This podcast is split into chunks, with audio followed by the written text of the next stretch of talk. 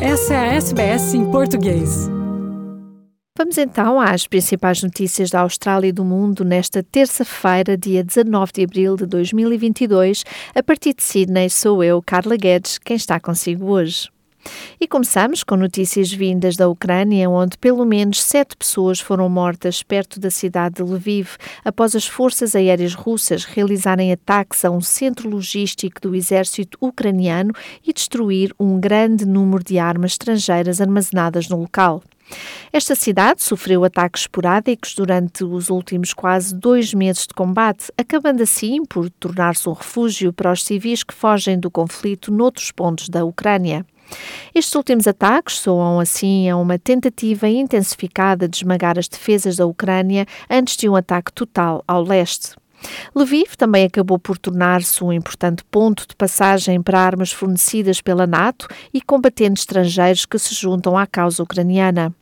A Rússia criticou fortemente o crescente fluxo de armas ocidentais para a Ucrânia em citações a alguns meios de comunicação russos, aos quais disse que os envios destas armas indicam claramente o envolvimento direto do Ocidente na luta contra o seu governo. Dezenas de refugiados ucranianos, entretanto, continuam a cruzar a fronteira para a Polónia, tentando fugir da guerra no seu país. Os números mais recentes da Agência de Refugiados das Nações Unidas indicam que quase 5 milhões, mais precisamente 4,6 milhões de pessoas fugiram da Ucrânia até agora, com 2,6 milhões delas a atravessarem a fronteira diretamente para a Polónia. Ludmila Kowalczuk fugiu da região de Kherson e comentou o seguinte a esse propósito. From the first day, from the beginning of war, everything came through our city tanks, armoured carriers, and we are still under occupation. We travelled 70 kilometres in four hours from Kherson to Mykolaiv. When we saw our soldiers, we started clapping our hands and crying. And then we came to Lviv, and today they shelled Lviv also four times. When we were just driving away from the station by bus, the bus was also shaking from an explosion. O presidente russo Vladimir Putin, por seu turno, disse que as sanções ocidentais falharam. Putin referiu-se explicitamente às penalidades dirigidas aos oligarcas e bancos russos, dizendo que aqueles que impuseram as sanções sofreram consequências. We can now confidently say that such policy of sanctions towards Russia has failed. The economic blitzkrieg strategy didn't work. Moreover, the initiators themselves couldn't get away with the sanctions. I am talking about inflation and unemployment growth and economic dynamics worsening in the US and the European countries.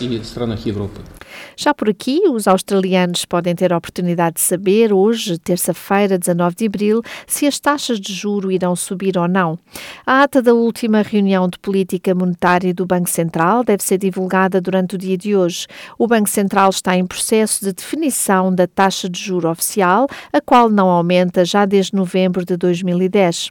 Pensa-se que poderá acontecer um aumento da taxa, a qual atualmente está nos 0,1%, já no próximo mês, com os últimos dados de inflação a serem divulgados na próxima semana, eventualmente no dia 27 de abril.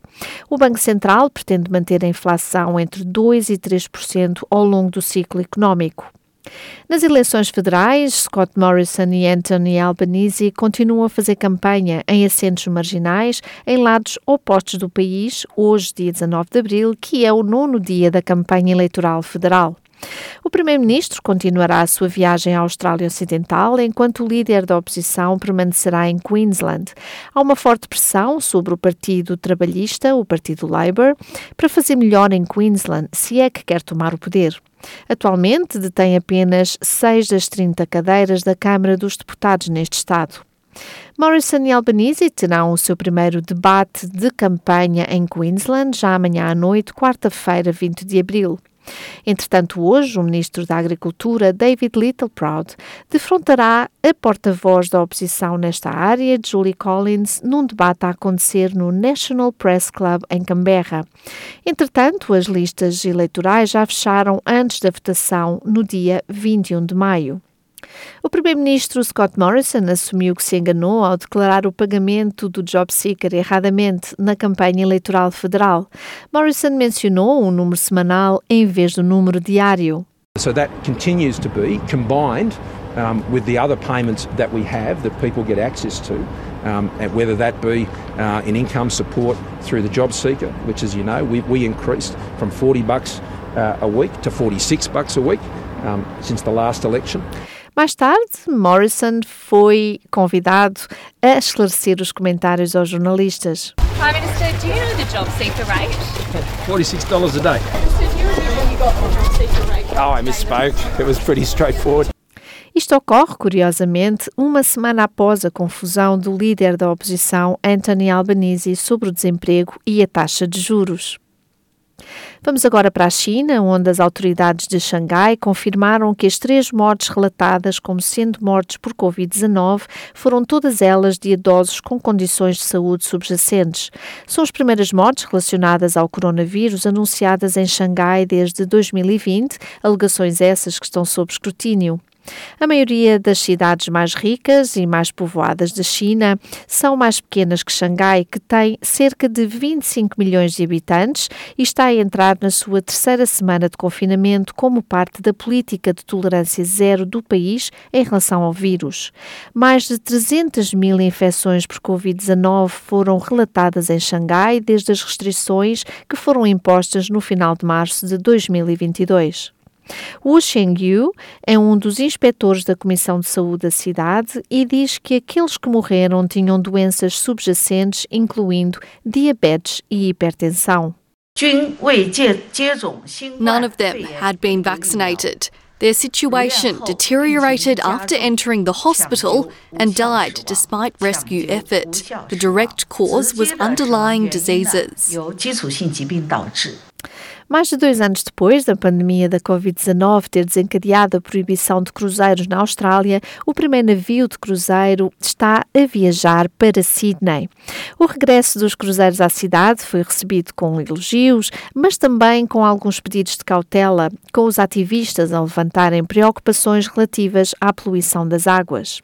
Kate Horriban é membro da campanha Stop Cruise Cheap Pollution e diz que as pessoas não devem ser tão rápidas a celebrar o regresso dos cruzeiros à Austrália. Reducing emissions has to be a priority for the cruise lines. What those emissions do is have uh, well-known side effects that include respiratory illnesses, cardiovascular issues, Enquanto isto, o diretor-gerente da Cruise Line International Association, Joel Katz, disse à SBS News que a indústria está a trabalhar no sentido de se tornar mais sustentável. The industry has already committed to a net neutral carbon position by 2050 and there are also uh, interim uh, 40% carbon reduction goals for 2030. Os navios de cruzeiro foram proibidos no país desde que a morte de 28 passageiros foi associada a um surto de coronavírus no Ruby Princess em março de 2020. Em Nova Gales do Sul, Queensland e Victoria, todos os passageiros com idade superior a 12 anos devem estar totalmente vacinados para viajar nos cruzeiros e é necessário um resultado negativo do teste antes da partida. A Austrália Ocidental e o Território do Norte estão a permitir que navios menores visitem e atraquem nos seus portos, enquanto a Tasmânia e a Austrália do Sul ainda estão numa fase de revisão e aprovação dos seus planos nesta matéria. Entretanto, uma notícia triste: morreu o filho do craque de futebol, o português Cristiano Ronaldo, atualmente a vestir a camisola do Manchester United. A estrela de futebol mundial, de 37 anos, anunciou nas redes sociais que o seu filho, gêmeo, morreu durante o parto. A companheira de CR, Georgina Rodrigues, deu à luz gêmeos, um menino e uma menina, tendo sido o menino quem faleceu, para grande tristeza de toda a família e dos fãs da estrela global do futebol.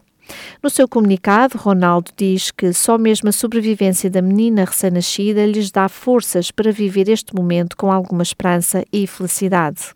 Passando agora para a AFL, Hawthorn derrotou Geelong por 12 pontos neste clássico de segunda-feira de Páscoa entre os arqui-rivais da AFL e do MCG. Dylan Moore marcou quatro golos e Luke Brust teve uma participação crucial no final, com a liderança a mudar quatro vezes no segundo tempo, antes dos Hawks vencerem por 14.8-92 a 11.1480. Jack Guston marcou três golos no seu jogo número 200 ao serviço dos Hawthorn, enquanto Cats Tom Hoskins Tyson Stengel e Jeremy Cameron acabaram por também marcar três golos cada. Isto dá ao Hawks uma vitória por 3-2 no final da quinta jornada, estando agora empatados com Geelong e também lhes dá a garantia entre os oito primeiros na competição. Ainda no desporto, os West Tigers derrotaram a equipa de Parramatta, vencendo por 21-20 os Hills. Há apenas meros segundos para o final do jogo, foi Jackson Hastings quem acabou por sagrar-se o homem da partida, chutando para o golo, reivindicando a vitória da sua equipa. Austin disse à Fox Sports que está a celebrar o seu 50 jogo na NRL. Jackson, where has that performance been hiding for six weeks? Yeah, good question. I suppose we've had glimpses. I know it's hard to believe, um, but we actually have been happy with glimpses of our performance. But glimpses aren't good enough in the NRL. You know, we're playing against the best players in the world. So, I mean, we just, as, as you said, we had a look in our eyes when we um, when we were going out to warm up. I just knew we were on. I just felt this calmness and, and just collectiveness. And um, Luke Brooks, get off his back for a week, eh? What a performance. Curta, compartilhe, comente. Siga a SBS em português no Facebook.